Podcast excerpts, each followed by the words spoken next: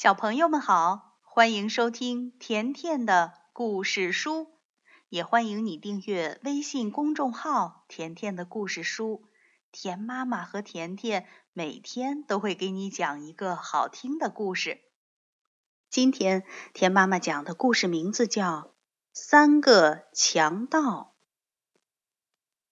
从前有三个很凶的强盗。他们穿着宽宽的黑斗篷，戴着高高的黑帽子，出门都是躲躲闪闪的。第一个强盗有一支喇叭枪，第二个强盗有一个撒胡椒粉的喷壶，第三个强盗有一把巨大的红斧头。晚上天黑了。三个强盗就去路上找倒霉的人，每个人见了他们都好害怕。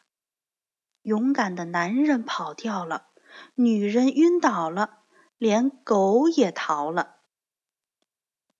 三个强盗每一次去拦截马车，都是先把胡椒粉喷到马的眼睛里，再用斧头把马车的轮子砍碎。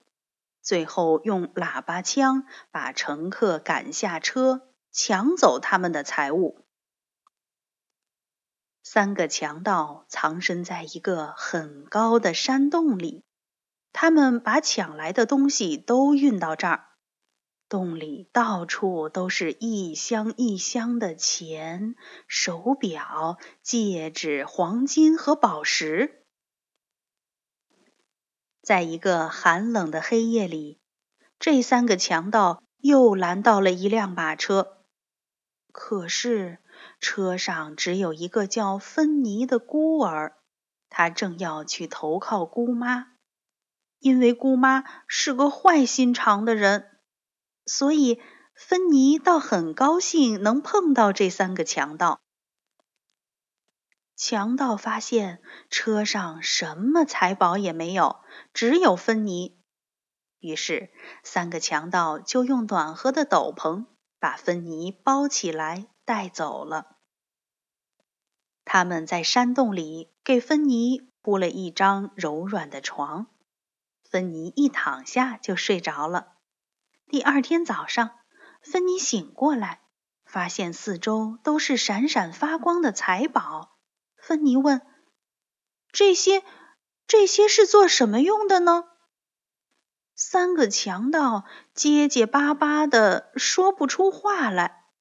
呃，这些，呃，这这些这些，是啊，他们从来也没有想过这些财宝究竟要拿去做什么。于是，为了要用这些财宝，三个强盗。就把所有走丢了的小孩、不快乐的小孩和没人要的小孩，通通找了来。